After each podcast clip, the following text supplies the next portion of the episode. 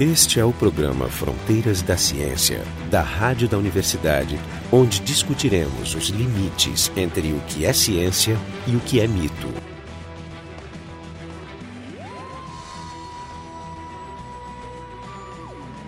Esse é o Fronteiras da Ciência, mais um especial da série do segundo Workshop Brasileiro de Astrobiologia, que foi realizado em Guarujá, em São Paulo, 23 e 27 de setembro de 2013. Só que nós não estamos mais em Guarujá, o São Paulo já acabou, e nós estamos aqui em missão de campo, na cidade de Valinhos, próximo da Campinas, não muito distante da capital São Paulo, no Observatório Astronômico Abraão de Moraes, que pertence ao Instituto de Astronomia, Geofísica e Ciências Atmosféricas. Nossos convidados aqui então são o Douglas Galante, que é astrônomo, formado, doutorado então pela USP, isso, e também e atualmente pesquisador do Laboratório Nacional de Luz Síncroton, que também fica aqui próximo de Campinas, né, na, também nos arredores, né, na outra cidade. E também está o Evandro Pereira da Silva, que é mestrando e o técnico de laboratório aqui no Astrolab. O assunto de hoje é exatamente o laboratório de astrobiologia que está situado na sede do Observatório Astronômico Abrão de Moraes, onde nós estamos nesse momento. O que é o Astrolab e a metas geral dele, enfim, qual é a ideia? Bom, o laboratório de astrobiologia ele nasceu como uma iniciativa do grupo de astrobiologia que existia na USP já há alguns anos. Provavelmente a ideia do grupo de astrobiologia nasceu no primeiro workshop de astrobiologia em 2006 e vem amadurecendo ao longo dos anos. Eu mesmo me formei e ajudei a, a, começar esse grupo. Eu fiz o meu doutorado de 2004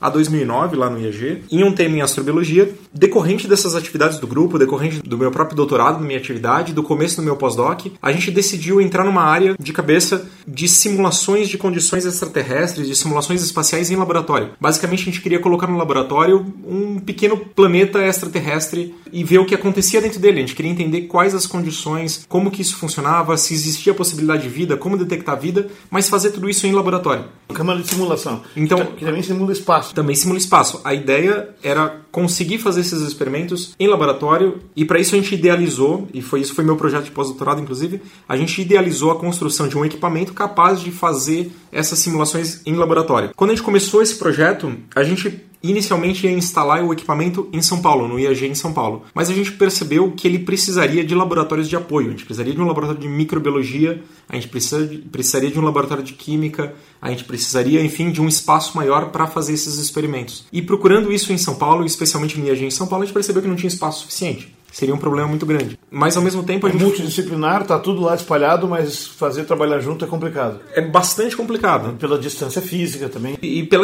a universidade, apesar de ser, enfim, uma universidade, ela cria barreiras muito fortes entre as disciplinas e é muito difícil uma pessoa da biologia entrar na astronomia ou vice-versa. Fisicamente é difícil, existem barreiras. Essas são as barreiras que quem está interessado em trabalhar com astrobiologia, que é o assunto dessa nossa série, tem enfrentado na realidade. E a gente viu no observatório, que faz parte do Instituto de Astronomia, a possibilidade de criar um laboratório que a gente tinha o objetivo de transformar no futuro num centro multidisciplinar que trabalhasse com os temas de astrobiologia. E a gente foi muito bem recebido pelo diretor, o professor Ramakrishna Teixeira, daqui do observatório, convidou o laboratório para ser montado aqui, aqui onde a gente está, aqui em Valinhos. Então isso aconteceu no ano de? Isso começou em 2009, 2010, hum. basicamente. Que foi criado em torno desse, desse equipamento da câmara de simulação, mas hoje ele já cresceu bastante, já tem vários outros objetivos e vários outros fins, e está se desenvolvendo em direção àquilo que a gente gostaria, que é a criação de um centro de pesquisa multidisciplinar mesmo em astrobiologia. Então, aqui existe um um conjunto de investimentos nesses poucos anos bastante significativos, são quatro anos, então praticamente o início de tudo. Já temos instalações bastante nobres de alta tecnologia, e aí preciso dizer, né, o Douglas é um dos pioneiros nesse investimento, nesse esforço de fazer a astrobiologia experimental, de fato ser implantada, com recursos adequados, de forma a colocá-los em condições de igualdade, de competição com qualquer laboratório de astrobiologia que existe no mundo, e existem uns muito bons, obviamente a maioria nos Estados Unidos, alguns na Europa, Espanha, Inglaterra e é. também na Austrália, no Canadá. É, para a construção dessa câmara, por exemplo, antes de mais nada, antes de começar de fato a construir, a primeira coisa que eu fiz e que a gente fez foi visitar esses outros laboratórios que existem no mundo, conhecer os outros equipamentos e e o que a gente quis fazer aqui era um equipamento que fosse tão bom ou melhor que qualquer uma das câmeras que existam, então qualquer outro lugar que existe. Então foi isso, ela nasceu com esse objetivo. Primeiro a gente fez um estudo amplo para entender o que existia e o que a gente podia fazer de melhor. Então, quando eu estou falando em, em, pesquisa de alta tecnologia ou high-tech, assim, né, além de ser uma câmera toda selada que permite produzir um vácuo de alta qualidade, controle de temperatura, injeção de estímulos controlados como uma iluminação que simula a luz do sol, outros tipos de ultravioleta, etc. Sobre alvos que tu possa colocar lá dentro, que pode ser ser culturas de células ou, ou tecidos ou, ah, enfim, materiais diversos. Se presta, inclusive, para mais usos que apenas na astrobiologia, né? inclusive. Não basta ter o ambiente adequado e controlado por vácuo, baixa temperatura, tem que também ter na proximidade os instrumentos para fazer as leituras mais adequadas. Então, conta um pouco dos equipamentos assim que vocês mais ou menos conseguiram instalar. Assim. É, o, bom, isso é uma das coisas que você colocou. Ela foi feita para controlar os parâmetros físicos, temperatura, pressão, composição atmosférica e radiação de uma maneira bastante precisa listen mas essa é uma das coisas que a gente fez diferente das outras câmeras. A grande maioria das câmeras de simulação é feita para fazer simulações estáticas, ou seja, você atinge uma condição de equilíbrio e você permanece ali por longos períodos. Uhum. Uma das coisas que a gente gostaria de fazer com a nossa câmera é exatamente fazer simulações dinâmicas, em que a gente possa variar os parâmetros de maneira controlada para simular eventos transitórios. Por, por isso exemplo, ela tem tantas entradas e saídas a mais. Por exemplo, a gente conseguir variar a temperatura, a radiação de maneira a simular ciclos dia e noite uhum. ou outros ciclos sazonais que possam acontecer e entender efeitos que podem ser efeitos de transição, uhum. que normalmente não são feitos em outras câmeras. A outra coisa que tem a câmera, que a gente quis fazer de diferente das, das câmeras que existem por aí afora, é que a gente queria ter a possibilidade de fazer medidas in situ, ou seja, dentro da câmera, enquanto o experimento está acontecendo, em tempo real. E para isso a gente investiu em várias técnicas espectroscópicas. Uhum. Basicamente a gente colocou equipamentos para fazer a medida do que está acontecendo com a amostra durante o experimento. Para isso a gente tem um espectrômetro de massas, um quadrupolo, que permite que a gente analise os gases que estão sendo liberados pela nossa amostra. São colhidos em tempo real e já. São colhidos em tempo real e lidos enquanto está acontecendo. Então, se está acontecendo uma liberação de gás, como por exemplo a gente espera a liberação de metano em Marte, alguma coisa assim, a gente consegue ler na hora. Um espectrômetro UV-vis, ultravioleta visível, para acompanhar, por exemplo, fotodegradação de pigmentos ou de moléculas biológicas enquanto está acontecendo a irradiação pela, por uma forte fonte luminosa. E um muito especial que é o espectrômetro Raman, equipamento que permite fazer o estudo, a identificação e caracterização das moléculas que estão presentes. Então a gente consegue medir moléculas que estejam dentro da câmara de simulação, e daí pode ser várias, pode ser, por exemplo, um pigmento como a clorofila. A gente pode, por exemplo, estudar como que a clorofila se comportaria na superfície de Marte, hum. se tiver interesse. Pode gente... colocar qualquer material, preparar qualquer molécula ou é, organismo. Enfim. Em princípio, o espectrômetro Raman ele é bastante versátil, ele consegue detectar e estudar vários tipos de moléculas e vários tipos de minerais. Então, em princípio, a gente consegue colocar nossa amostra ali dentro, nossa amostra química ou biológica, e estudar como que as moléculas daquele material estão se comportando, se elas estão se degradando, se você está complexificando aquilo, formando outras moléculas ainda mais complexas que as iniciais, e tudo isso fazer em tempo real, enquanto o experimento está acontecendo. É, o espectrômetro Raman é um instrumento que estimula com lasers de diferentes comprimentos de onda, faz as moléculas se excitarem e no relaxamento elas florescem. Né? Não é bem fluorescência, é, a gente chama de espalhamento inelástico da luz. Na verdade, o laser incide na, na amostra, ele reflete, só que quando ele reflete, ele pode ganhar ou perder um pouco de energia dependendo das características da molécula, dos modos vibracionais vibracionais e rotacionais que ela pode ter. E a gente detecta essas pequenas variações no comprimento de onda do laser. Então, o que está medindo são variações nas conexões entre átomos e não propriedades específicas de átomos. Mas como elas têm tamanhos e energias características, você consegue identificar automaticamente. É essa a ideia? É essa a ideia. Ele, então, basicamente, a gente identifica as ligações moleculares. E a partir do espectro de ligações moleculares que você tira, você pode identificar a molécula que você tem e ver danos específicos ou novas ligações se formando. Então, você vai realmente rastreando ligação por ligação. E não são moléculas, a gente pensa mais em moléculas orgânicas, mas também minerais, que são composições um pouco diferentes quanto à sua estrutura, compostos de vários átomos né, e íons associados. Para aproveitar e perguntar, já que nós estamos falando da parte técnica, o Evandro Pereira da Silva, que é o responsável local, técnico dessa parte, como é que é essa experiência de estar trabalhando? Tu ainda está aí fazendo a tua formação, mas já está então engajado e dominando, né? Essas, como é que é essa vida de técnico num laboratório tão novo no Brasil? É muito interessante, é um laboratório com uma estrutura muito grande, muitas pessoas sempre se surpreendem quando vêm aqui, porque é um laboratório novo, é tudo usado há muito pouco tempo, instrumentos novo. novos, instrumentos fantásticos, uma infraestrutura muito grande, inclusive um laboratório aberto para usuários que trabalham com astrobiologia e têm interesse em trabalhar, podem sempre submeter projetos para fazer parcerias, isso é muito interessante. Nós temos diversos equipamentos, diversas linhas de pesquisa, tudo isso aberto ao público, aberto à comunidade científica. É, o público científico, né, que faz propostas, pode propor colaborações. Que é precisamente o que está essa fase de expansão da comunidade de astrobiologia, né, experimental. Com certeza. Aqui, inclusive, nós temos pesquisadores de diversas áreas do conhecimento. Nós temos biólogos, biotecnólogos, químicos, físicos, temos também um pessoal que trabalha com a parte de paleobiologia, tentando compreender como a vida evoluiu, a vida do passado da Terra evoluiu. É bem interessante. Esse é o programa Fronteiras da Ciência. Nós estamos aqui no Observatório Astronomia Abrão de Moraes, mais precisamente no Astrolab, Laboratório de Astrobiologia, que pertence ao IRG USP, está situado aqui em Valinhos, nas proximidades de Campinas, em São Paulo, onde se fazem, então temos essa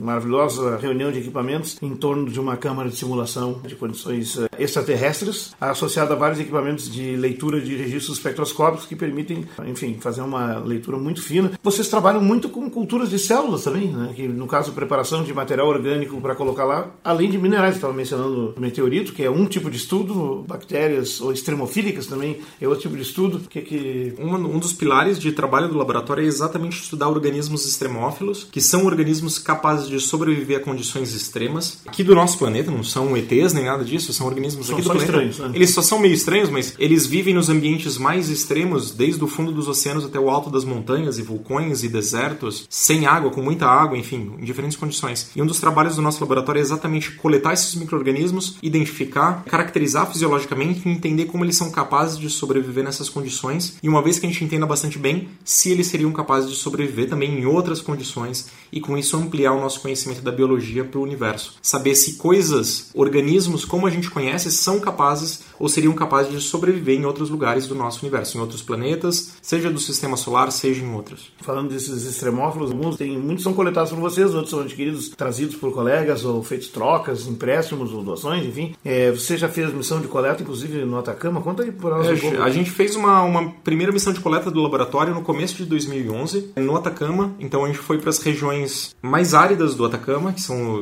é basicamente o chamado hiperárido, são regiões, algumas das regiões mais secas que existem no nosso planeta, talvez só sejam ganhas pelos dry valleys, os vales secos lá na Antártica. Uhum. Então são regiões não chove nunca. Basicamente nunca choveu, pelo menos nos últimos 100 anos não tem nenhuma uh, ocorrência de chuva.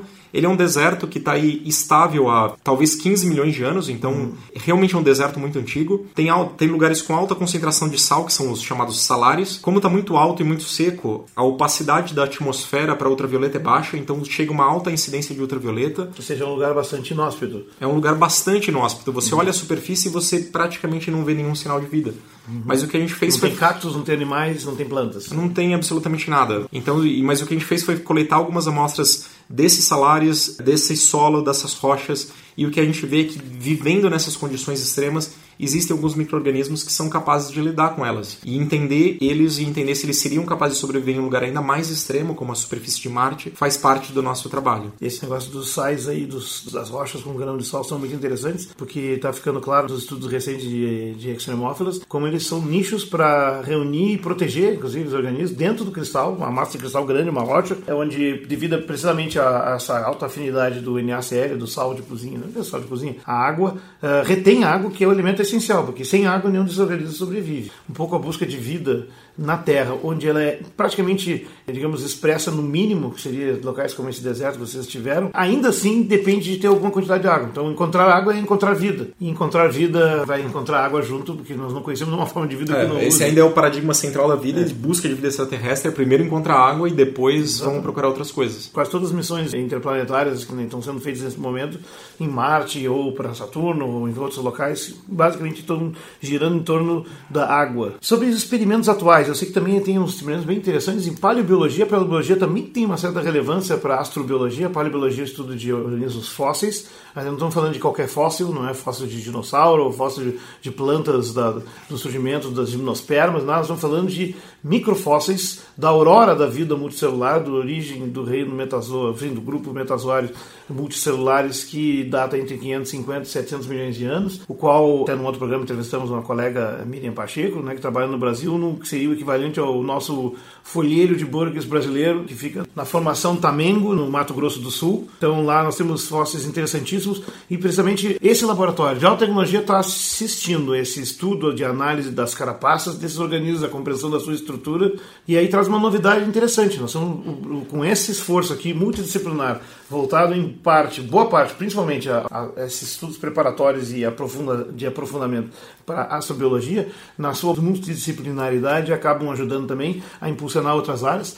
Por exemplo, permitindo uma coisa que eu diria que é nova, né? uma paleobiologia uh, high-tech, que na verdade não é comum. A gente não via muitos estudos com esse tipo de análise antes. Os paleontólogos têm usado as ferramentas bastante conservadoras durante um bom tempo. Imagem, alguma coisa de raio-x e tal. E agora você pode tirar muito mais informações de composição química e tal. Conta um pouco pra gente do, desse estudo aí. Esse estudo fóssil aqui no laboratório é feito principalmente com o auxílio da técnica de espectroscopia Raman. Com ela a gente consegue entender o que, que tem naquele material fossilizado por esses micro-organismos. Por exemplo, a gente pode tentar compreender como que é o mecanismo de defesa através de uma carapaça presente nesse organismo que parte dessa carapaça possa ter vindo a se fossilizar com o passar do tempo. Isso é muito interessante também porque a gente pode tentar compreender como o microorganismo alterou essa rocha no qual ele se fossilizou. Através da espectroscopia Raman, a gente pode, por exemplo, mapear uma rocha, tentando compreender como que ele degradou certas regiões dela e como ele interagiu com outras. Existe um desafio grande, existe um grande grupo de pessoas que trabalham com organismos chamados os oligotróficos, né? Uhum. que são os que vivem exatamente em ambientes com baixo aporte de nutriente. Pode ser o fundo dos mares, que é o ambiente oligotrófico muito, clássico. Muito pobre. Extremamente pobre e alguns desertos também. E mesmo o solo da. Tem algumas pessoas que trabalham com oligotróficos no solo da Amazônia, que tem poucos nutrientes também, especialmente alguns micronutrientes. É, a Amazônia tem um solo ruim. A parte úmida toda está retida na copa das pois árvores. É, no solo mesmo muito pobre. Então, a Amazônia sim, é um deserto há poucos milhares de anos, inclusive. É um caso bem particular. É. Então, entender os limites da vida também na falta de nutrientes é uma coisa importante, porque a gente sabe que essa abundância de nutrientes que a gente enxerga por aí, por aí afora não é a regra geral, né?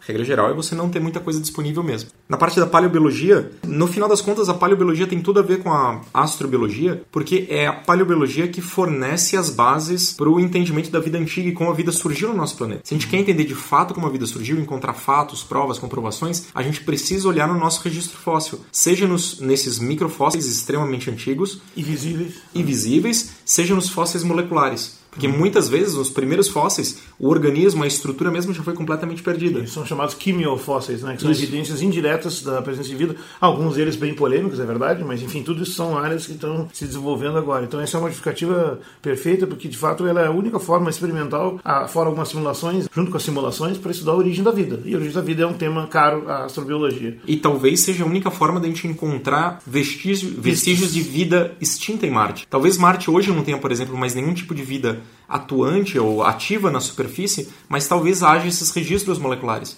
Então, se a gente tem o know-how de como fazer isso aqui no nosso planeta, em laboratório, a gente vai ter condições muito melhores de aproveitar os dados espectroscópicos das sondas que estão sendo enviadas para encontrar vida extinta naquele planeta. Porque é bem possível que a vida já tenha se extinguido ali, pelo menos na superfície. No subsolo é outra história. Então, estou fazendo uma lista aqui das várias áreas que essa câmera é utilizada. Então, tem estudos com meteoritos, com paleobiologia, com extremófilos. Que, que simulações, já foi feita uma simulação do tipo de espaço sideral, em condições de grãos, por exemplo? É possível? É possível. A câmera ela foi feita para trabalhar no, no, regime de ultra alto vácuo, que é o que a gente encontra no uhum. espaço interplanetário. Então, em, em, princípio, é perfeitamente possível. E uma das coisas que ela, que, em que a gente idealizou a câmera foi a capacidade dela ser acoplada a diferentes aceleradores. Então, uhum. a gente uhum. pode levar a câmera ao acelerador síncrotron aqui em Campinas, por exemplo, para estender a faixa de radiação até o raio-x e, por exemplo, simular flares solares, uhum. ou então num, num acelerador de partículas, como existe no, na Física de São Paulo, no Instituto de Física da USP, para simular os raios cósmicos ou o vento solar, e assim estudar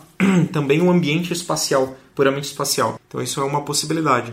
Uma outra área bastante interessante que o Evandro é o, carrega lá aqui no laboratório é a parte de química prebiótica, em que a gente procura estudar o surgimento das moléculas das primeiras moléculas orgânicas no nosso planeta. Exatamente. O trabalho desenvolvido aqui tenta buscar entender como que os primeiros aminoácidos, que são aqueles compostos básicos das proteínas, como que eles vieram a se agregarem uns aos outros, se complexando e podendo trazer esse ambiente rico que veio a produzir os metabolismos dos primeiros organismos. Aqui tem trabalho desenvolvido onde nós tentamos compreender a interação desses aminoácidos com diversos minerais diferentes, são argilas mesmo, e tentar compreender como que essas argilas, sobre todas as condições que estavam presentes presentes na Terra antiga, como por exemplo uma dose de radiação mais elevada, um, altas temperaturas, variação da nossa composição gasosa, ciclos de hidratação e desidratação, como que todas essas características podem influenciar na maneira como aminoácidos, que como diversos experimentos, como o famoso experimento de Miller, em química prebiótica, mostraram existirem naquelas condições do planeta antigo,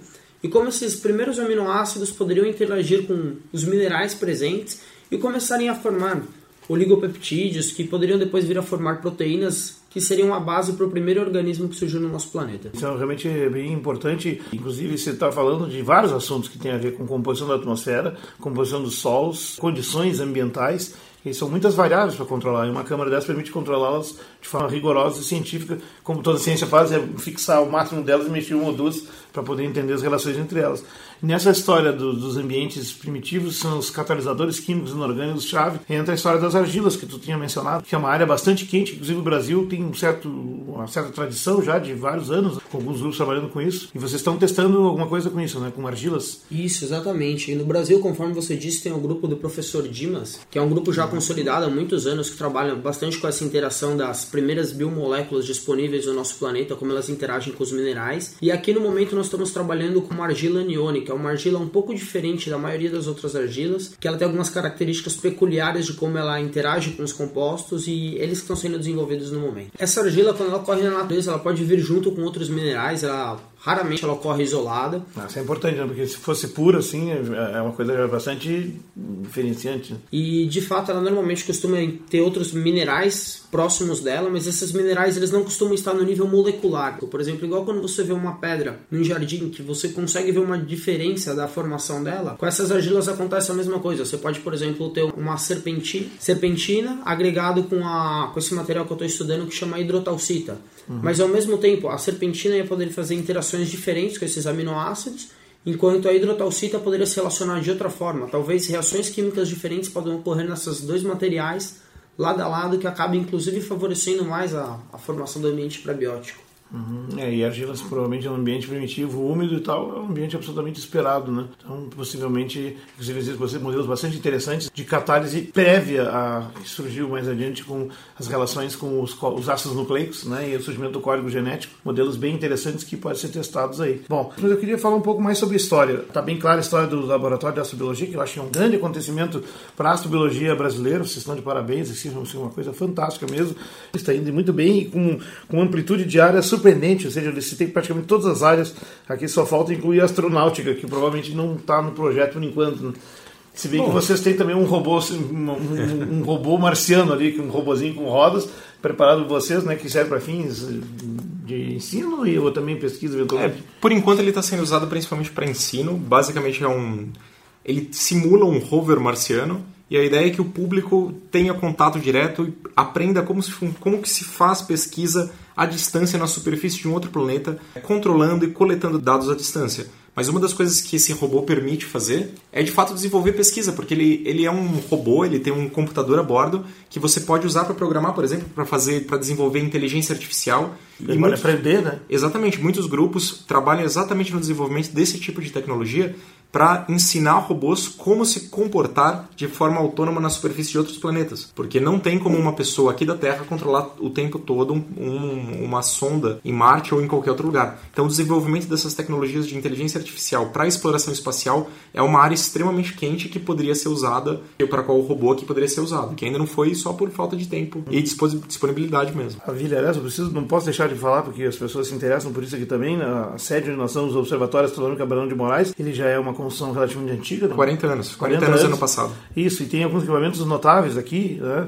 É um telescópio meridiano, né? De, das ZEISS, grande porte, e pelo que eu estava falando, um dos maiores refratores ainda em atividade é, relativamente contínua, né? Exatamente. Conta um pouco da história do, do, rapidamente assim, porque isso é um lugar bastante notável. Bom, eu, eu não, não é a parte que vocês trabalham. É, não, não, eu não sou especialista mas tu, aqui, mas tu és astrônomo, então vai ter que explicar. eu conheço, eu conheço um, um, pouquinho da história aqui do, do observatório. O Observatório Abraão de Moraes, de fato, fez, fez 40 é, anos no ano passado, então ele foi fundado em 1972, como uma iniciativa da, da Universidade de São Paulo. E ele foi fundado nessa época porque foi logo depois das missões Apollo terem instalado os refletores na Lua. E um dos objetivos do observatório era exatamente abrigar um, um equipamento tipo laser Lua, no qual você dispara um laser para a Lua, ele reflete nesses espelhos que são colocados, que foram colocados nas missões Apollo. Você coleta a luz refletida de volta com um telescópio e fazendo a medida de tempo, do tempo que a luz demora para chegar na Lua e voltar, você consegue uma medida extremamente precisa da distância Terra-Lua. Isso foi feito então nos primeiros anos regularmente? Não chegou a ser feito. Ah, de novo, problemas históricos. É. Tem dois observatórios, são duas cúpulas móveis. São usados para fins principalmente didáticas de interação com, com, com a comunidade. É, a, que é o destino de quase todos os observatórios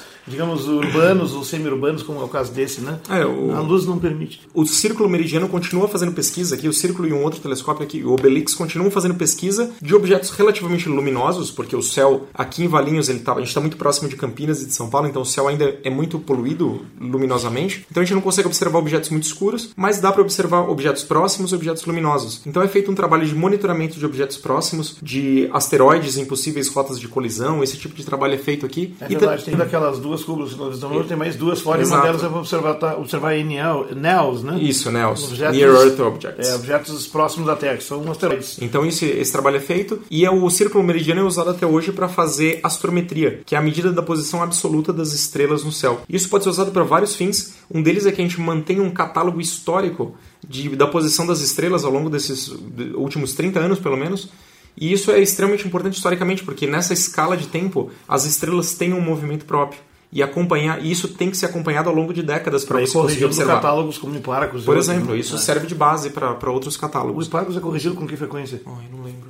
É o principal é, catálogo é, atual. Eu não sei dizer alguns anos. Não, e essas medidas astrométricas eram usadas também no passado com mais frequência para marcação do tempo, nos relógios atômicos. Claro. Mas o, é o que você falou, o observatório aqui ele também é muito usado para educação e difusão científica. Então a gente recebe muitas escolas, isso já faz cerca de 10 anos que existe um programa regular de recebimento de público de escolas que permite que as pessoas venham, façam observações, tenham palestras com astrônomos e agora também conheçam um pouco do trabalho no laboratório, que é uma das coisas que a gente quis fazer, aproximar o público ah, do cientista. fazendo a, a possibilidade de, digamos, conhecer um pouco o trabalho do astronauta. A gente, a gente começou a fazer um pouco é. isso, ainda não está regular, mas é uma das coisas que a gente gostaria de fazer, de realmente trazer as pessoas uhum. para junto dos cientistas, para eles tomarem, para eles saberem como um cientista trabalha e, tire, e quebrar um pouco a visão idealizada ou de um maluco que trabalha enfornado no laboratório. Ah, isso é muito bom, até porque eu já vou te alertando aqui que com os nossos milhões de ouvintes, certamente alguns moradores da região que virão visitar ocasionalmente aqui, talvez alguma criança fique sabendo, vão ficar muito curiosos sabendo que aqui tem um laboratório que estuda ETs ou coisa do tipo, então vocês têm que estar preparados para recebê-los e, e contemplá-los,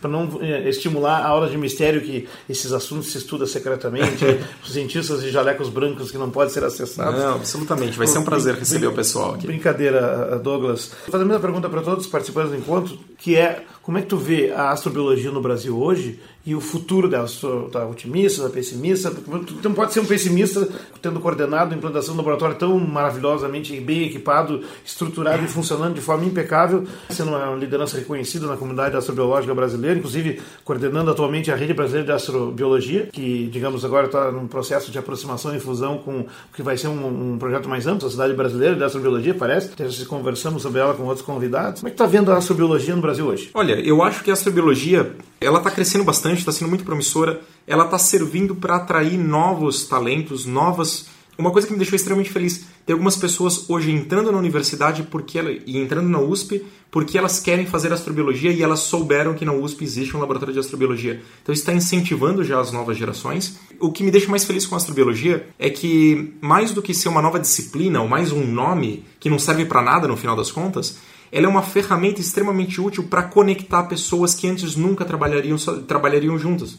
Por exemplo, o pessoal da paleobiologia, que estava fazendo os estudos clássicos e importantes dele, dificilmente trabalhariam com um físico ou com um astrônomo que poderia aplicar novas técnicas para desvendar um problema importante. Exatamente. Então, a astrobiologia tem aberto essa possibilidade de conexões. E eu acho que essa é a maior função e a maior contribuição que a astrobiologia, nos traz, que é quebrar essas barreiras e permitir um diálogo entre áreas. Então, isso eu acho ótimo. Se a astrobiologia trouxer isso, não importa se ela vai continuar com esse nome ou com outro, se vai surgir uma sociedade ou não, mas já colocou pessoas em contato e isso já está trazendo resultados científicos novos.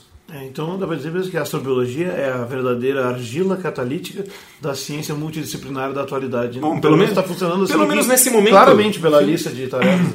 Mas é que tu está falando nos novos talentos na atração, então eu tenho que perguntar aqui para o Evandro. Evandro, tu já está trabalhando em astrobiologia, de certo modo, então é meio redundante perguntar. Quais são os teus planos acadêmicos? Tu que estavas no mestrado, vai para o doutorado, vai enfim, seguir carreira na astrobiologia que, que tu vê, tá? Sim, eu comecei a entrar no ramo da astrobiologia mais ou menos um ano atrás. Hoje eu entrei primeiro como funcionário aqui do laboratório. Hoje eu acabei me interessando muito pela área. Hoje eu faço um mestrado na área de química pré-biótica. Tu és graduado em química, né? Sou graduado em química. Sou Isso. graduado em química ambiental pela Universidade de São Paulo. E hoje eu desenvolvo esse trabalho de mestrado. Estou fazendo esse mestrado em química e posteriormente eu pretendo aí continuar ampliando meus estudos e o progresso na ciência e também a parte de divulgação com o público. Eu pretendo, num futuro prévio, estar tá começando um doutorado também. Então, melhor ainda, não é só pesquisa, mas também divulgação ao mesmo tempo. Isso é, isso é o sonho, eu estou encantado. Tu quer ser astrobiólogo, Evandro? Com certeza. O, eu já diria que tu é, mas quer ser? Vamos a gente, a, a gente responde a tua, a tua, a tua, a gente deu A gente deu uma sorte imensa com o Evandro, porque quando a gente criou o laboratório, a gente conseguiu uma vaga de especialista de laboratório aqui. A gente abriu um concurso para fazer isso, e a gente fez um concurso normal com a esperança de, de contratar um químico, mas o Evandro viu essa vaga, ele viu o, o edital, e ele queria trabalhar com astrobiologia ele estudou e estudou bastante, foi o melhor no concurso, ele passou muito bem, muito melhor que todos os outros, e ele estudou bastante porque ele queria vir para o laboratório de astrobiologia. Ah, então a gente deu uma tudo. sorte de um cara extremamente competente, com uma vontade extremamente grande de trabalhar na área. Então pra gente foi perfeito. Maravilha, parabéns. Se quiserem conhecer um pouco mais do laboratório ou escrever pra gente, entrar no site astrobiobrasil.org. Então fiquem à vontade para entrar, escrever. A gente está aqui com a maior disposição de receber o pessoal e especialmente de estimular a molecada para entrar em ciência e ver que é divertido. No final das contas, uma das coisas que a gente quer mostrar para todo mundo é que o cientista é o explorador moderno do, do, nosso mundo e do universo. É uma carreira legal, é uma carreira que vale a pena ser feita no Brasil. Maravilha, e é divertido mesmo. Eu me diverti muito aqui hoje. Muito obrigado pela recepção. Foi o programa Fronteiras da Ciência, direto do Laboratório de Astrobiologia da USP, localizado aqui em Valinhos. O programa Fronteiras da Ciência é um projeto do Instituto de Física da URGS. Técnica de Gilson de Césaro e direção técnica de Francisco Guazelli.